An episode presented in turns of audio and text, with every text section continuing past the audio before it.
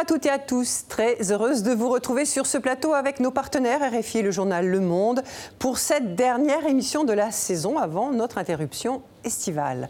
Pour commencer, ce nombre jamais égalé, un record, près de 71 millions de réfugiés ou déplacés de force dans le monde en 2018, selon une information publiée cette semaine par le Haut Commissariat des Nations Unies pour les réfugiés.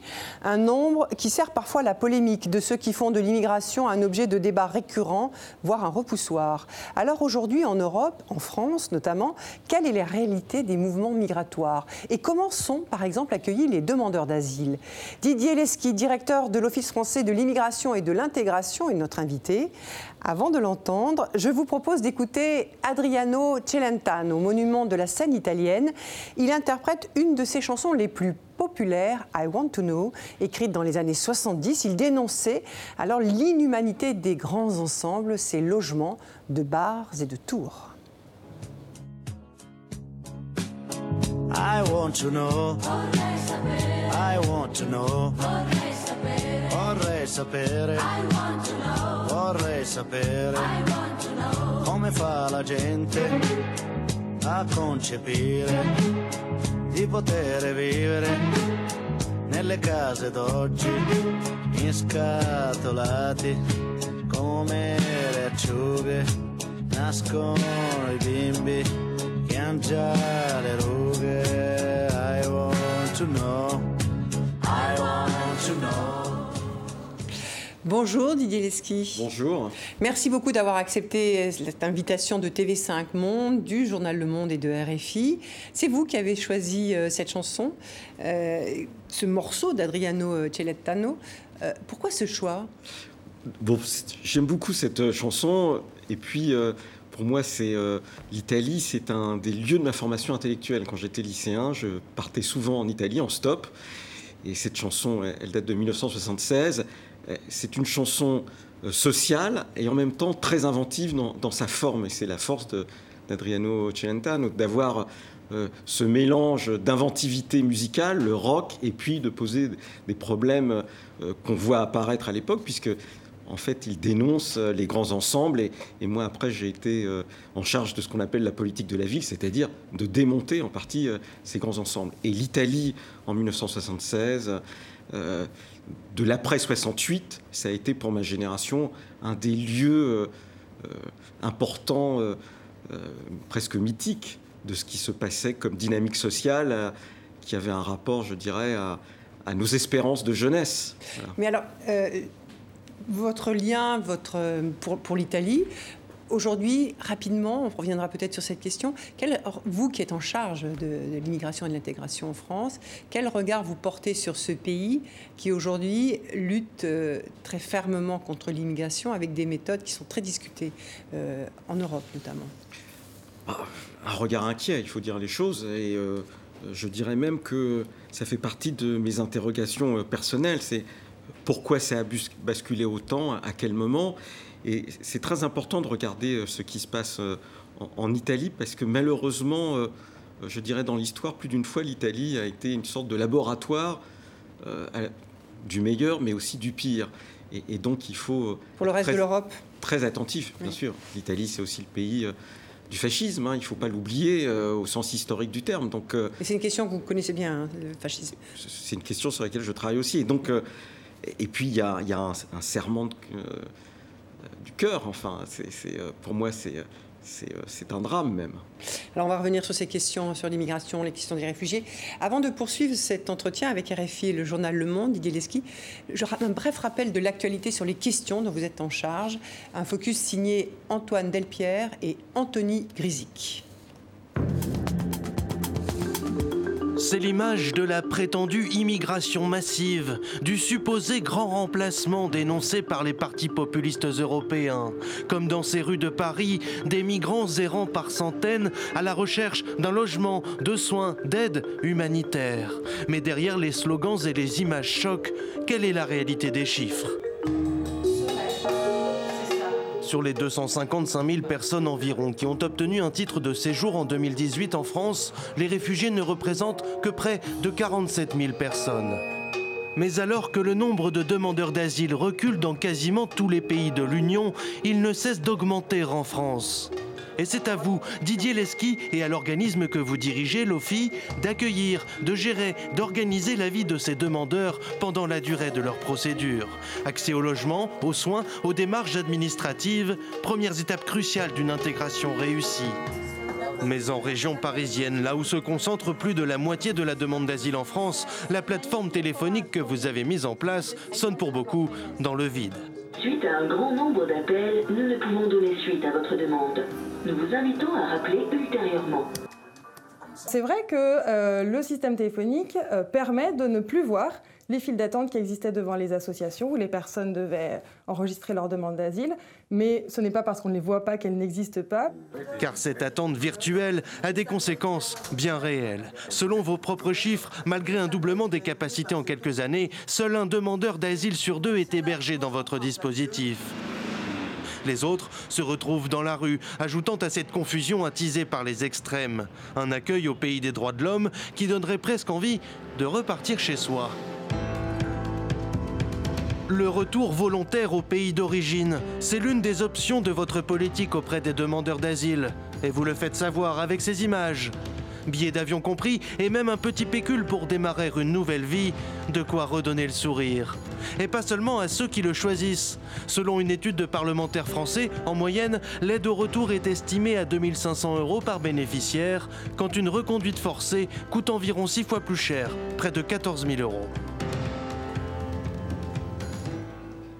Didier Lesky, on va revenir hein, sur toutes les questions qui sont soulevées euh, par ce sujet.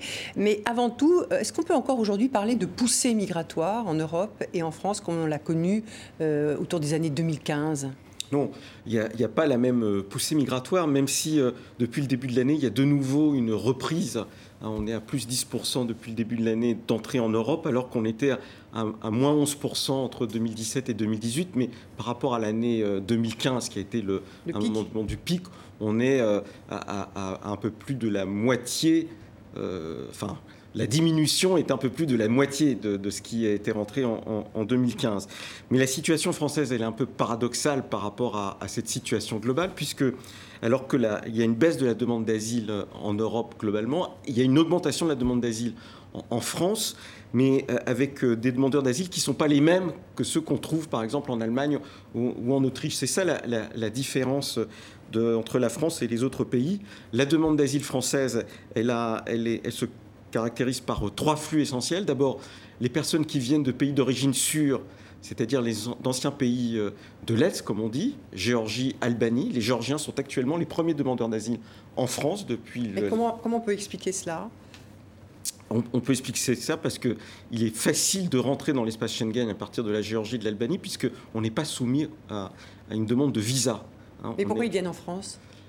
Alors pourquoi ils viennent de France euh, Mais c'est le cas aussi par exemple pour les Afghans qui ont été déboutés, qui est le deuxième flux important euh, qui ont été déboutés en Europe, parce que la France est aujourd'hui le pays qui globalement a la, la, législation la moins fermée. La plus hospitalière? Euh, On peut le dire. on peut reprendre thématique par thématique, et en particulier pour ce qui s'appelle le taux de protection, c'est-à-dire le nombre de personnes venant d'un pays qui obtiennent le statut de réfugié. La France est euh, en Europe euh, un des rares pays à accorder même si c'est marginalement, 5-6% pour les Géorgiens, ça, a pu atteindre 10 à 15% pour les Albanais dans les années précédentes. Le statut de réfugié, ce n'est pas le cas en Allemagne, ce n'est pas le cas en Autriche, et euh, en ce qui concerne les Afghans, la France est beaucoup plus protectrice des Afghans que ne le sont les pays d'Europe du Nord ou l'Allemagne. C'est 80 à 90% euh, euh, pour les Afghans en France. C'est moins de 40% en moyenne pour l'ensemble de l'Union européenne. Et c'est aujourd'hui en Allemagne aux alentours de 30% est-ce que les Albanais ou les Géorgiens obtiennent facilement le droit d'asile en France, par exemple? Eh bien, le, taux de protection, qui, dépend de l'OFPRA en fonction de l'interprétation que font les agents de l'OFPRA de la Convention de Genève, c'est entre 5 et 6% pour les Géorgiens, et ça peut atteindre 10 euh, et, et ça a pu atteindre même il y a 2-3 ans jusqu'à 15% pour les Albanais. Didier Leski, est-ce qu'il n'y a pas quand même tout, de même un décalage entre la perception du phénomène par les Français et la réalité de ce phénomène? Euh, On entend encore beaucoup parler de crise migratoire aujourd'hui. Euh, certains estiment qu'elle n'a jamais eu, vraiment lieu, à part cette poussée qui a eu euh, au moment du, pire de la guerre en Syrie. Est-ce, que vous reconnaissez qu'il y a un décalage de perception et, si oui, à qui faut-il l'attribuer? Alors, je crois que la difficulté, c'est qu'on mélange deux choses. La France est depuis très longtemps un pays d'immigration. C'est même une de ses particularités par rapport à, d'autres pays d'Europe, y compris l'Allemagne, même si le taux d'immigrés au sens de l'INSEE, c'est-à-dire euh, une personne née étrangère à l'étranger est à peu près équivalent entre la France et l'Allemagne. Sur la très longue durée, c'est tout l'apport, par exemple, des travaux de François Héran. Il y a une infusion, comme il dit, et euh, en France, en gros, un quart de la population sur deux générations a un rapport avec l'immigration. Et, donc, euh, la demande d'asile s'ajoute à cette, cette immigration qui est un droit acquis pour euh, beaucoup des personnes qui arrivent. Et dans les 255 000 euh, euh, qui ont tenu un titre de séjour l'année dernière, comme le disait votre reportage, eh l'essentiel des personnes avaient un droit à un séjour en France du fait de liens familiaux avec des personnes qui sont déjà installées. Mais ce qui fait, je crois, le débat public, c'est que, d'une certaine manière, la, population immigrée a changé dans sa composition au début des années 90 encore, 50% des immigrés qui sont euh, en France viennent d'abord d'autres pays européens. Hein. Aujourd'hui, la majorité de la migration, elle vient du continent africain, Maghreb et surtout une, très forte poussée de l'Afrique de l'Ouest. Hein, du continent africain de, de, manière générale. Et donc, peut-être qu'il y a un changement de la perception qui s'est fait.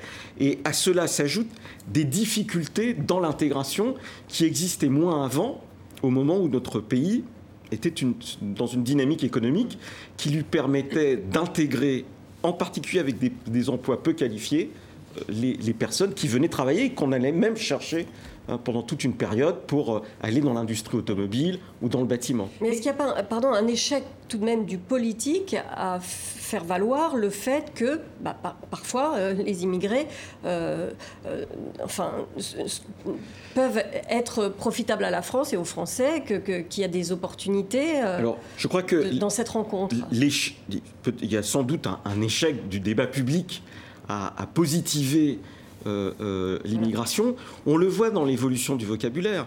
Hein, euh, par exemple, pour une partie de l'immigration, on ne parle plus de travailleurs immigrés, ce qui donnait à quelqu'un sa position sociale par rapport euh, à l'économie. Il était travailleur immigré. On va plus facilement parler de musulman, ce qui est une, caractérisation de la personne qui n'a plus rien à voir avec une utilité sociale liée à, au, développement économique. Ça, c'est la première chose. La deuxième chose, c'est que l'angoisse générale, et qui n'est pas propre à la France, même si la France est un pays qui se comporte plutôt bien sur les questions migratoires et, et même sur la longue durée, il faut se souvenir que dans les années 70, au moment où on a euh, euh, une poussée euh, de, de l'immigration maghrébine en particulier, on a dans le midi de la France des épisodes de ratonnade, comme on avait pu en, connaître à la fin du 19e siècle pour d'autres immigrants, et même euh, des foyers qui vont être incendiés volontairement avec des dizaines de morts.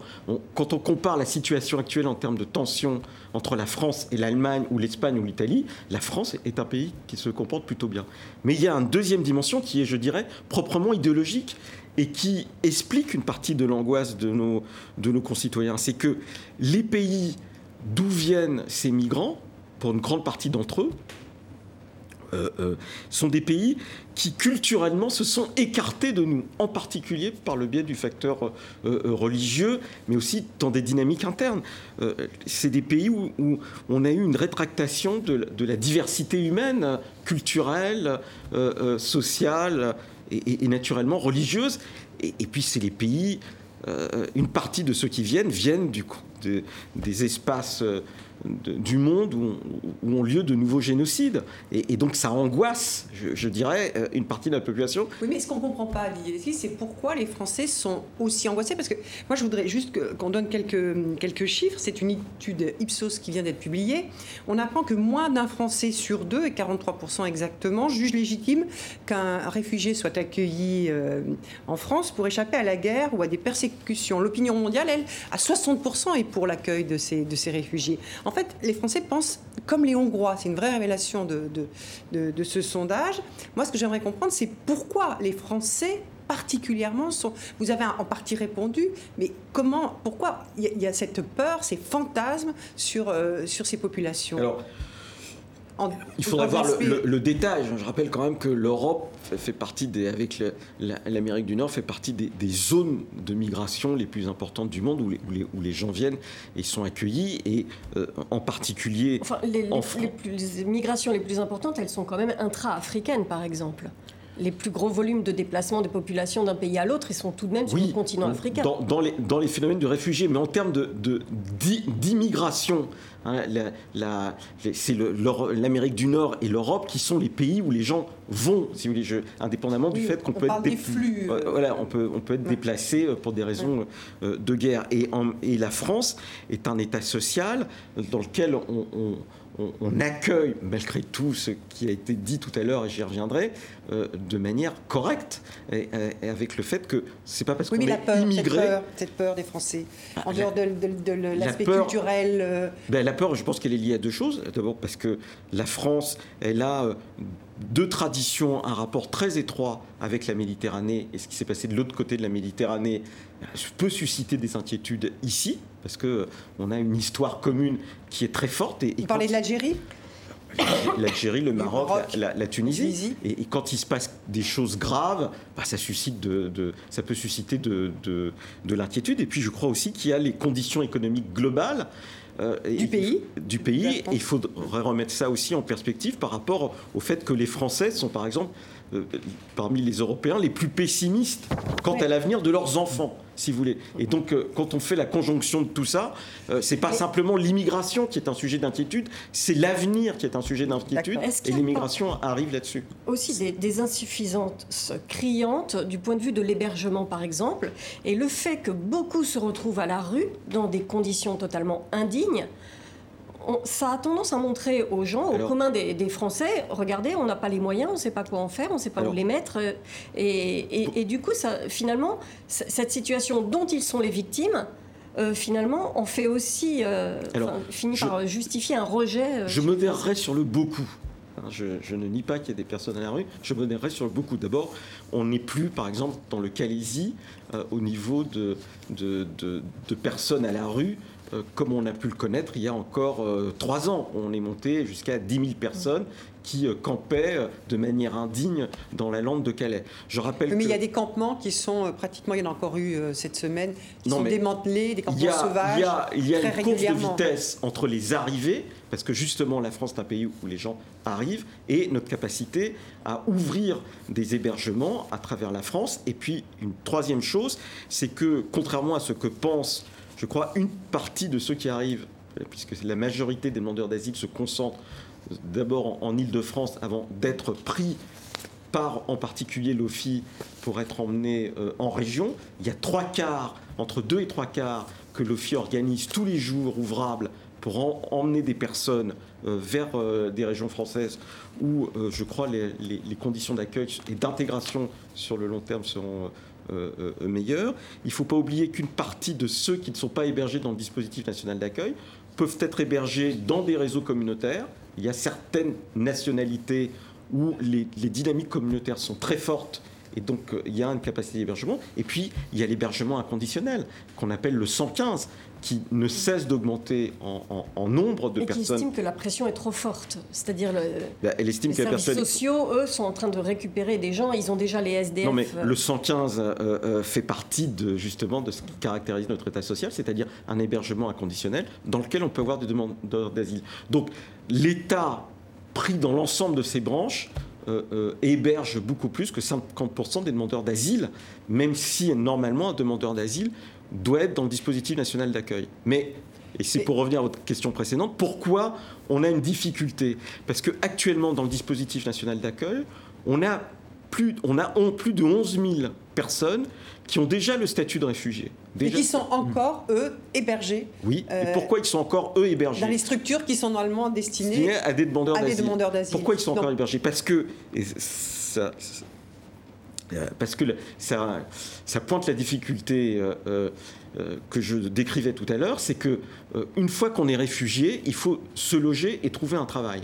Notre pays connaît des tensions très importantes en, matière de logement, en particulier en Ile-de-France. C'est pour ça que nous essayons de convaincre les personnes, puisque nous n'avons pas un système directif et même autoritaire comme le connaissent les Allemands, nous essayons de les inciter à partir dans des régions où le logement est, plus, euh, plus disponible. Mais on me dit là, il n'y a pas d'emploi. Mais globalement, il y a une difficulté de l'accès à l'emploi. Et, je pense qu'il faut faire confiance à l'intelligence des gens hein, qui pourront, dans certaines zones aussi, créer des dynamiques économiques. Alain Salle. Oui, parce que précisément, ils ne ils veulent pas aller en région parce qu'ils connaissent euh, euh, plutôt moins et parce que, comme vous le dites, il n'y a pas de, il a pas, il a pas d'emploi, quoi. Donc, à quoi ça sert d'avoir un logement si on peut pas travailler et que du coup on aura des problèmes d'intégration encore plus forts. Je suis pas sûr qu'en Seine-Saint-Denis il y ait quand même des emplois. Et donc se, concentrer sur la Seine-Saint-Denis alors qu'il n'y a pas de logement et pas de l'emploi et se retrouver à la rue sur la plaine Saint-Denis comme vous l'avez décrit, je pense que c'est pire comme situation que se retrouver dans des régions où il y a du logement disponible, y compris du logement social, et où il y a quand même des besoins sociaux. Il y a des régions de France où on a besoin de personnes qui soient formées pour être charpentiers, euh, euh, euh, pour faire du bâtiment, pour être plombier, et puis des besoins, par exemple, quand il y a des personnes âgées en termes d'accompagnement. Ça suppose que les personnes apprennent le français d'abord, et c'est pour ça qu'on a augmenté les cours de français. Avant même d'arriver à ce stade du, moment de l'intégration, euh, on a eu quand même une décision de justice en fin de semaine, le Conseil d'État qui a reconnu finalement la défaillance de l'État euh, du côté de, de Grande-Sainte, de ce campement où il y a encore 700 migrants qui n'avaient pas suffisamment d'eau potable, d'accès au point d'eau, il a fallu installer des douches, etc.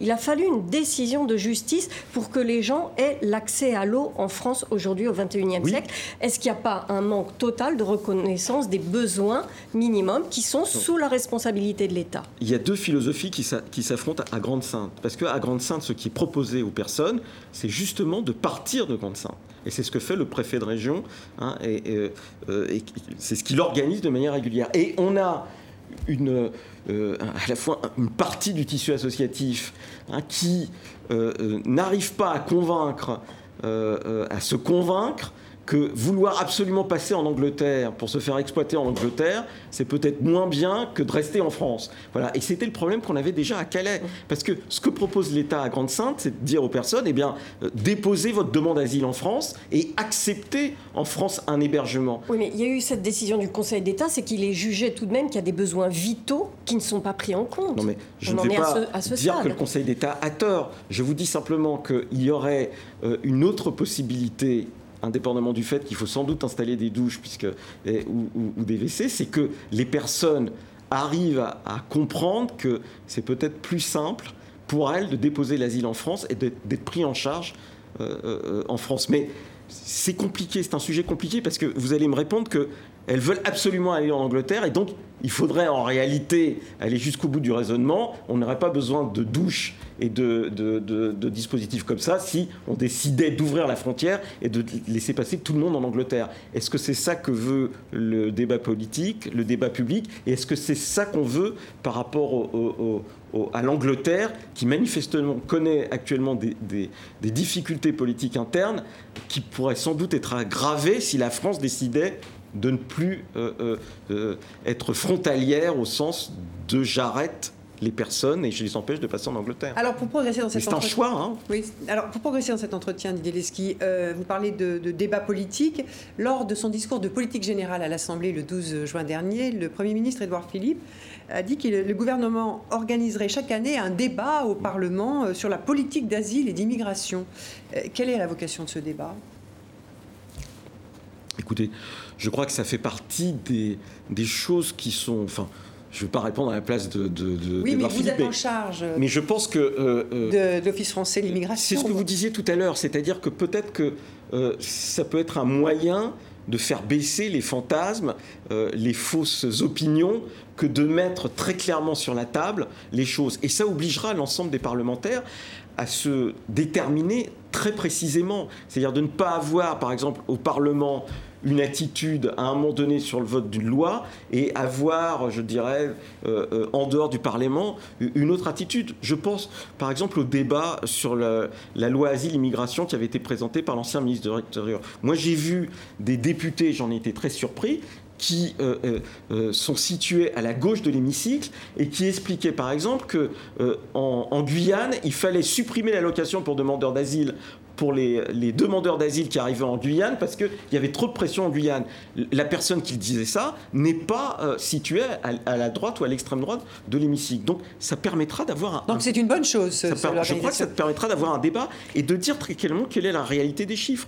L'asile n'est pas la première cause de migration en France. La première cause de migration en France, c'est un droit acquis sur lequel on, ne peut pas revenir, sauf à, à, dénaturer ce que nous sommes comme République. Et quel bilan est-ce que vous dressez justement de cette loi que vous venez de mentionner, euh, qui a été adoptée donc il y a un an Et qui, en, en fait qui est appliquée depuis euh, janvier dernier. Hein. c'est la loi sur l'immigration de Gérard Collomb. Elle n'est elle est, elle est pas totalement encore appliquée puisque l'ensemble des décrets d'application n'ont pas été euh, soumis au Conseil d'État ou, ou, publiés. on va voir ce qu'elle qu'elle va produire. Je pense en particulier ce qu'elle peut amener euh, euh, en, direction des personnes qui ont demandé l'asile et qui viennent de pays d'origine sûre. On parlait des Géorgiens et des Albanais, puisque cette loi a tendance à aligner la législation euh, française par rapport à ce qui se fait justement en Allemagne ou dans d'autres pays, avec le fait que la décision négative de l'OFPRA est, qui suivie par une obligation à quitter le territoire français ne, ne pourra plus être suspensive à travers le recours auprès de la Cour nationale du droit d'asile. Donc il y aura la possibilité de reconduite beaucoup plus facile. Est-ce que euh, c'est vrai que vous dites que le euh, montrer la réalité des chiffres, ça permet d'assurer un débat serein par rapport aux fantasmes qu'on évoquait tout à l'heure. Mais en fait, ce qu'on aperçoit quand même, c'est que la réalité des chiffres de l'immigration en Europe, on sait que c'est en baisse depuis plusieurs années. Il y a eu quand même. Enfin, de la demande d'asile. Oui, oui, de la demande d'asile, mais des arrivées de, de, migrants clandestins, ça, c'est euh, en baisse aussi. Euh, c'est en, en, baisse aussi. Ça n'empêche pas à chaque fois qu'un bateau arrive avec une une cinquantaine de, migrants, de créer une polémique euh, qui, comme si c'était à nouveau un million de migrants qui arrivaient et puis aucun pays qui était capable de s'entendre. Et pourtant, on parle de quelques dizaines de personnes qu'on peut aisément répartir dans différents pays européens. Alors, je pense qu'il y a deux choses. D'abord, on, ne sait pas par définition combien de personnes arrivent clandestinement en Europe, puisque votre, votre question c'est sur l'Europe. La deuxième chose, c'est que l'immigration légale en Europe, elle ne baisse pas. Elle, elle, continue d'augmenter. Hein. Euh, l'ensemble des pays européens, et pour des raisons liées au fait que les communautés installées déjà euh, peuvent avoir des liens avec euh, des personnes dans les pays d'origine et les font venir. Donc ça, vous parlez du regroupement familial, vous parlez de l'immigration économique aussi. Donc, il ne faut, pas, il faut, pas, il faut pas mélanger l'ensemble des immigrations. En ce qui concerne la demande d'asile, elle baisse elle a baissé en Europe, elle recommence un peu à, monter. En France euh, euh, Même pour l'Europe, mm. mais avec des, euh, des, flux particuliers. C'est en particulier les latino-américains, l'arrivée en Espagne, par exemple, des Vénézuéliens, hein, fait baisser, fait mm. augmenter la, demande d'asile en, Europe. Et puis on a de nouveau une augmentation d'Afghans et de Syriens. Mais, mais le la dynamique euh, euh, euh, des, demandeurs d'asile venant à travers des bateaux, c'est vrai qu'elle elle est en, chute.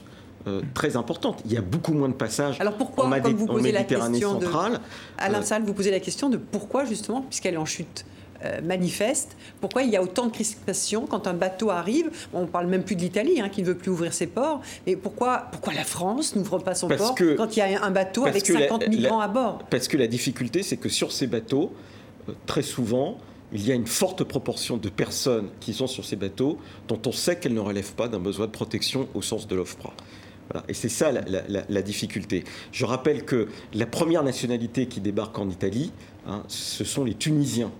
Hein. comme la première nationalité qui passe en Espagne, ce sont les Marocains, et ce sont des nationalités où, les taux de protection sont extrêmement bas. Et donc la question qui est posée, et c'est la question que posent les Maltais, par exemple, quand ils disent euh, euh, que les autres pays européens les laissent un peu seuls, c'est que euh, débarquent, ces bateaux arrivent à Malte, il y a peut-être un tiers ou la moitié des personnes qui relèvent d'un besoin de protection, et avec euh, l'OFPRA qui, qui envoie une mission, et puis les Maltais garde. Mais ça, c'est nouveau parce que. Euh, non, c'est pas nouveau. Bah, en 2015, c'était quand même beaucoup de, Syriens qui venaient. Euh, non, mais pas. les ceux qui viennent d'Afghanistan. Mais non, mais c'est parce que là, justement, le débat permettra très concrètement de, de, voir qui passe par ces bateaux. Hein, dans ces bateaux, euh, les Syriens ne sont pas passés par la Méditerranée centrale. Non, la route des Balkans. La route des Balkans, voilà, ils ne sont pas passés par la Méditerranée centrale. Mm. Nous, on se focalise sur la question des, des, des, bateaux, mais dans les bateaux, on a beaucoup d'Africains de l'Ouest. Et, et on l'a vu, parce qu'en Libye, il y a des Africains de l'Ouest qui sont euh, effectivement dans des conditions épouvantables, mais on pourrait rajouter des Africains de l'Ouest qui sont dans des conditions mauvaises en Maroc, en Algérie ou en Tunisie. Mais ces Africains de l'Ouest qui viennent de, Côte d'Ivoire ou, du Sénégal, ça ne fait pas partie des nationalités où les besoins de protection au sens de, l'OFPRA est très important. Donc ils seront déboutés de l'asile. Et là où il y a une difficulté dans le débat public, c'est que les personnes, les journalistes le signalent très souvent, une partie, la, majorité de ceux qui sont déboutés, eh bien, euh, euh, manifestement, et c'est le rapport parlementaire que vous citiez tout à l'heure dans le reportage, ne sont pas euh, reconduits. Et donc, le débat public, c'est qu'est-ce qu'on fait de ceux qui ne sont pas reconduits? Il y a deux solutions.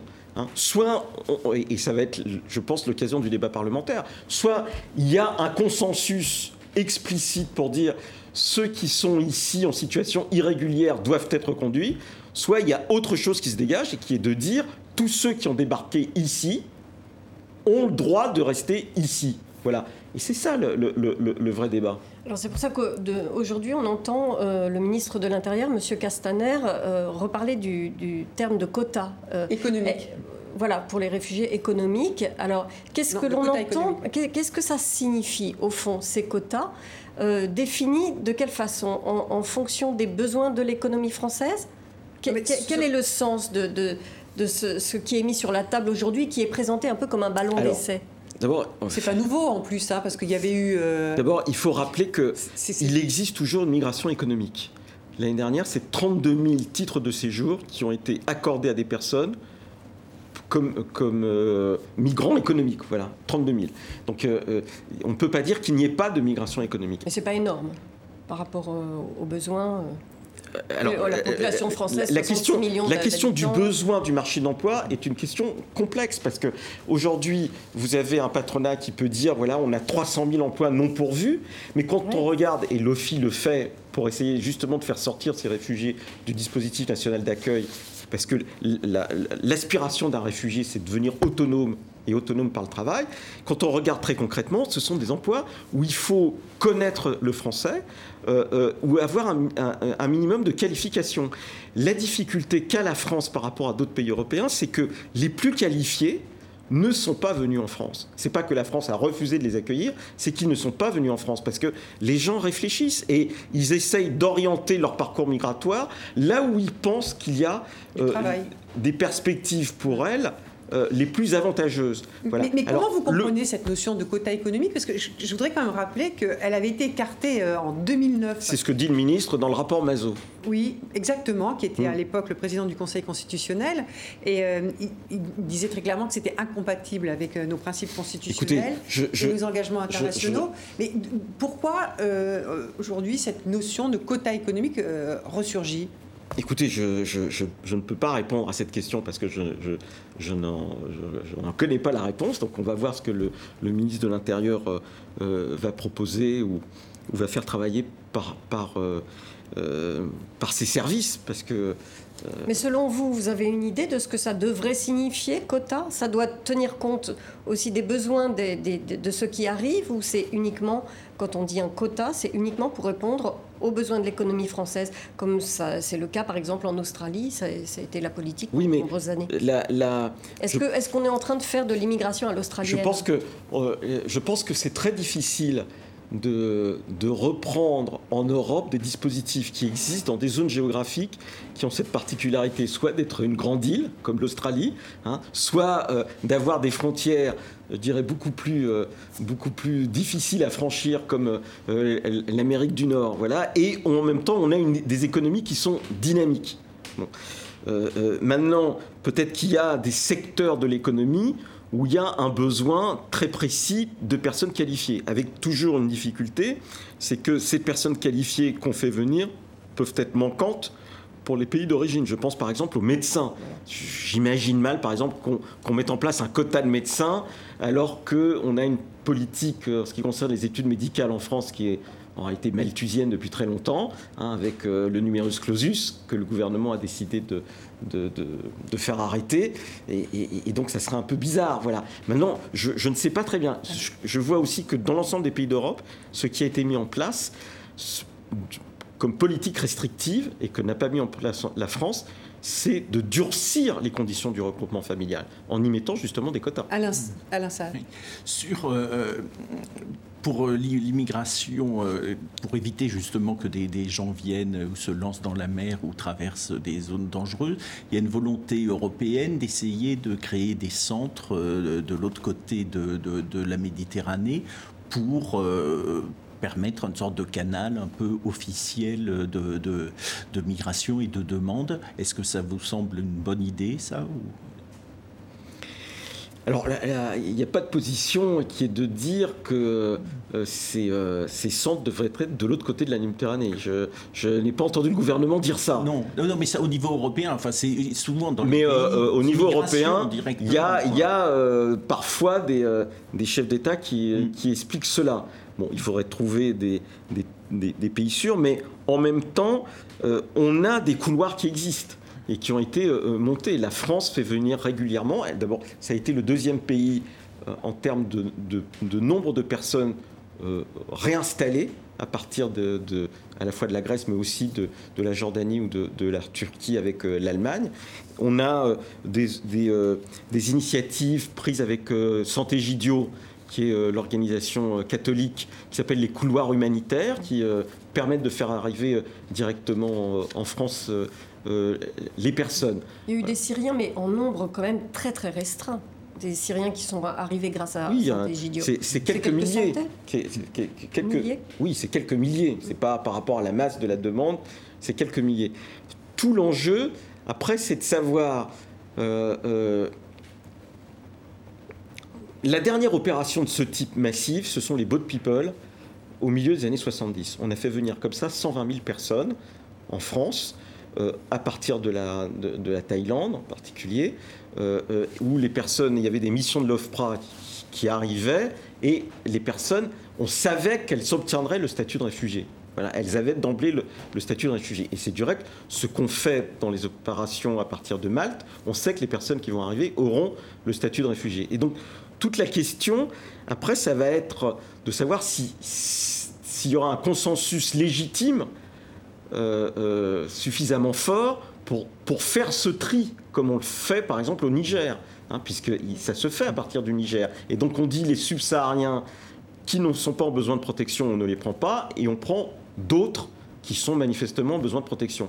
Mais ça suppose, à mon sens, pour que ça marche, qu'il y ait une politique d'aide de retour à partir de la Tunisie, comme par exemple le fait pour des subsahariens qui ne seront pas pris au titre de réfugiés, mais qu'on aide à se réinstaller au Sénégal, euh, au, Mali, ou en Côte d'Ivoire. La Côte d'Ivoire est un pays en pleine expansion économique. Alors, puisqu'on parle de l'Afrique, il, y, a des données qui sont extrêmement intéressantes dans un rapport euh, récent de l'OCDE euh, qui concerne la part de la population originaire d'Afrique euh, dans ces mouvements de migration. Elle a bien augmenté hein, entre 2001 et 2016, et, mais elle reste modeste. On, apprend là que cette population ne représente que 10,4% des migrants répertoriés dans les pays développés. Alors que la alors que l'Afrique connaît un boom démographique, souvent c'est aussi un peu monté en épingle. C'est-à-dire dans les pays développés, c'est l'ensemble des pays de l'OCDE. Oui. Hein, je rappelle que la, plus grande immigration au niveau mondial, ça reste l'immigration latino-américaine vers l'Europe du Nord. Voilà. Et que donc, et, mais par contre. Hein L'Amérique du Nord. Vers l'Amérique du Nord, pardon, pas l'Europe du Nord, mais même si euh, actuellement il y a, il y a euh, les Vénézuéliens, les Colombiens qui arrivent en. Euh, voilà. Et donc, après, il faut voir zone par zone. Voilà. Nous, on a des liens historiques avec l'Afrique francophone. Avec l'Afrique francophone. voilà, et donc on a une arrivée beaucoup plus importante ces, ces 30 dernières années d'Africains de l'Ouest dans notre part migratoire. On ne peut pas le nier mais elle reste malgré tout, euh, si on en croit les chiffres, relativement modeste cette part. Parce que, Mais euh, euh, par rapport à la France ou par rapport à l'ensemble des pays développés? Par Alors, l'ensemble des pays développés. Oui, mais bien sûr, l'ensemble des pays développés, il y a peu d'Africains de l'Ouest qui arrivent jusqu'en Australie, je suis d'accord. Non, mais oui, pas qu'en Australie, les pays développés, c'est toute l'Europe.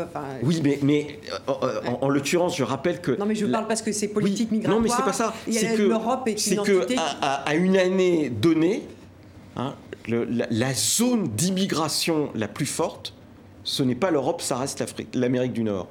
Hein. ça reste l'Amérique du Nord. Je veux dire, euh, euh, mais après, euh, les pays qui connaissent le plus d'immigration, après des pays comme les pays d'Amérique du Nord, c'est l'Allemagne et, vient après la, Didier la France. en fait, ce, que je voudrais, ce sur quoi je voudrais vous interroger, c'est que souvent, on parle beaucoup du boom démographique de l'Afrique.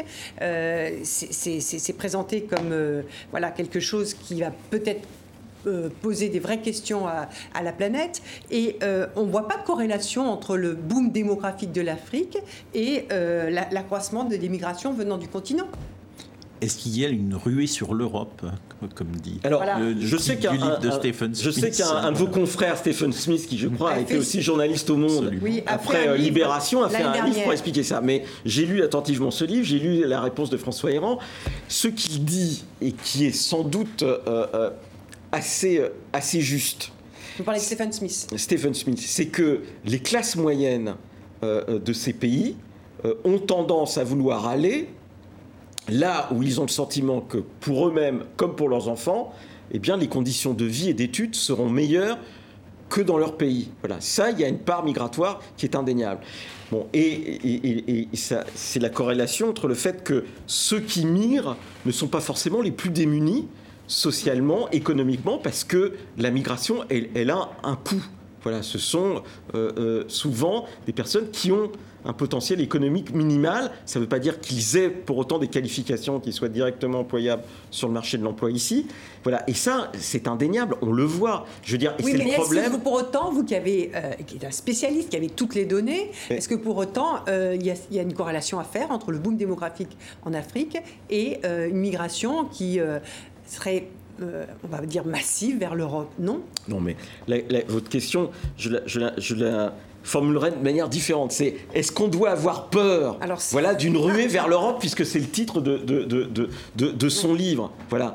Euh, euh, très honnêtement, je ne le crois pas. Maintenant, est-ce qu'on peut passer sous le boisseau le fait qu'il y a une partie des élites de ces pays Hein, euh, je parlais tout à l'heure des médecins, par exemple, qui quittent ces pays euh, euh, et ou une partie de leurs enfants qui, décident de, quitter ces pays pour pas participer à la construction de ces pays parce qu'il y a des problèmes internes qui font qu'ils pensent que leur perspective d'avenir c'est pas c'est pas là que ça se joue, mm. c'est indéniable. Et est-ce que ça a des effets sociaux sur ces pays? Oui, voilà.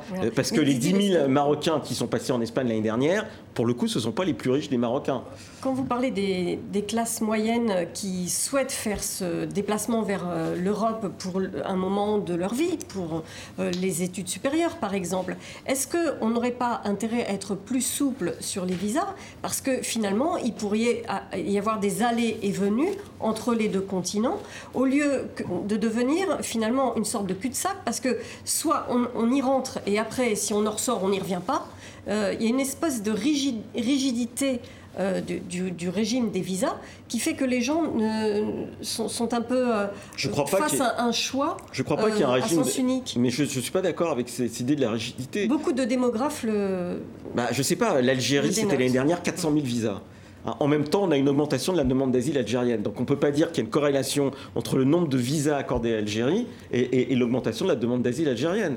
Hein. Et le problème de la migration circulaire, c'est pas le problème, mais là où la migration circulaire fonctionne, elle fonctionne dans certains pays d'Asie. Hein, ce sont aussi des pays où les conditions de la reconduite sont beaucoup plus sévères qu'en France ou en Europe. Et parce que la migration circulaire, ça ne peut fonctionner que si à un moment donné, celui qui ne joue pas euh, euh, le jeu dans la migration circulaire, on puisse le ramener dans son pays d'origine. Or, la difficulté de la migration circulaire, et c'est ce que pointent par exemple depuis très longtemps euh, les organismes internationaux, l'OCDE, même le HCR le dit, ça ne peut fonctionner que si tout le monde joue le jeu. Or, il y a des pays dont les élites Hein, euh, ne jouent pas le jeu parce que ça les dédouane de leur propre responsabilité. On ne peut pas dénier le fait qu'il y a un certain nombre d'élites dans certains pays euh, euh, dont on aurait pu espérer beaucoup plus. Des classes moyennes. Non, non, mais des indépendances hein, qui ont du mal à prendre en charge leurs populations les plus démunies parce que la, répartition de la richesse est particulièrement inégale. Et donc, quand leurs pauvres arrivent jusqu'en Europe, eh bien, ils ont tendance à ne pas pouvoir vouloir les reprendre. Hein. et c'est ce qui empêche la migration circulaire. Mais on ne peut pas dire que la France soit fermée en termes de visa. Alain ça en, même temps, en vous écoutant parler de, de, cette migration circulaire et des médecins, des élites qui reviennent pas, je ne peux pas m'empêcher de penser à la situation en Europe où on voit euh, là, c'est pas de la migration, enfin illégale, tout ça. Il n'y a pas besoin de visa, c'est la libre circulation des personnes. Et on voit qu'il y a un, déséquilibre démographique qui se creuse en Europe entre les pays de, de, l'Est, qui sont d'ailleurs aujourd'hui les plus inquiets mmh. sur l'immigration, et qui voient bah, leurs élites partir vers mmh. l'Europe plus occidentale pour occuper des postes de, médecins ou... Euh, non, mais c'est un problème. Mais je, reviens un instant. Euh, L'OFI, parce que c'est pointé aussi dans votre reportage au début, c'est vrai, organise ce qu'on appelle des, retours volontaires avec des perspectives de réinsertion. Alors, c'est pas ce qui marche le mieux. Hein. Il y a plus d'expulsions que de. Euh, on, en a fait 12 000 l'année dernière. 10 euh, 000 pardon l'année dernière. Et en particulier on aide des étudiants. Je pense par exemple aux, étudiants d'Afrique de l'Ouest. Je pense au Sénégal où on aide des étudiants à, s'installer avec euh, des perspectives d'investissement qui peuvent me monter jusqu'à 7 000 euros pour aider à un début de parcours dans ces pays. Et on le fait en, collaboration avec les autorités de ces pays parce que parmi ces pays, il y en a qui souhaitent le retour de leurs étudiants. Hein, parce que justement, ils sont en, mal de cadre pour, leur pays. Et, il y a une volonté de, faire revenir. Je pense sans doute elle n'est pas suffisamment affermie, et, mais il y a une volonté de, faire cette migration circulaire à partir de ce retour. Mais ce que vous dites sur les pays euh, d'Europe, et on pourra y rajouter euh, euh, même l'Italie ou l'Espagne, où une partie de la, jeunesse est partie, en particulier vers la France ou, vers l'Allemagne, hein, c'est indéniable. Est-ce que cette jeunesse qui est partie, elle peut être spontanément remplacée par une jeunesse qui viendrait des pays du sud du monde J'en suis pas certain. Je ne sais pas, puisque vous mentionnez l'Italie, est-ce que le nouvel gouvernement italien serait prêt à accepter ça, par exemple? Écoutez, j'ai pas, le, pas le, le, sentiment, mais il faut faire attention parce que la liberté de circulation que vous avez mentionnée, c'est pas, et historiquement c'est un débat qui existe depuis la Révolution française, c'est pas la liberté d'installation. Voilà. Il faut faire une différence entre liberté de circulation et liberté d'installation. En, réalité, l'enjeu du débat parlementaire, c'est de savoir exactement où on met le, curseur entre liberté de circulation et liberté d'installation. Et ce sera les mots de la fin de cette émission, parce que nous arrivons au terme de cet entretien. merci à vous. Merci euh, infiniment et merci beaucoup d'avoir répondu euh, à nos questions, à celles de TV5 Monde, à celles de RFI avec Sophie Maliveau et du journal Le Monde avec Alain Salle. Merci à vous toutes et à vous tous de nous avoir accompagnés tout au long de cette saison. Nous vous donnons rendez-vous en septembre prochain pour de nouveaux grands entretiens. D'ici là, de très belles vacances à ceux qui peuvent en prendre, courage aux autres et à la rentrée.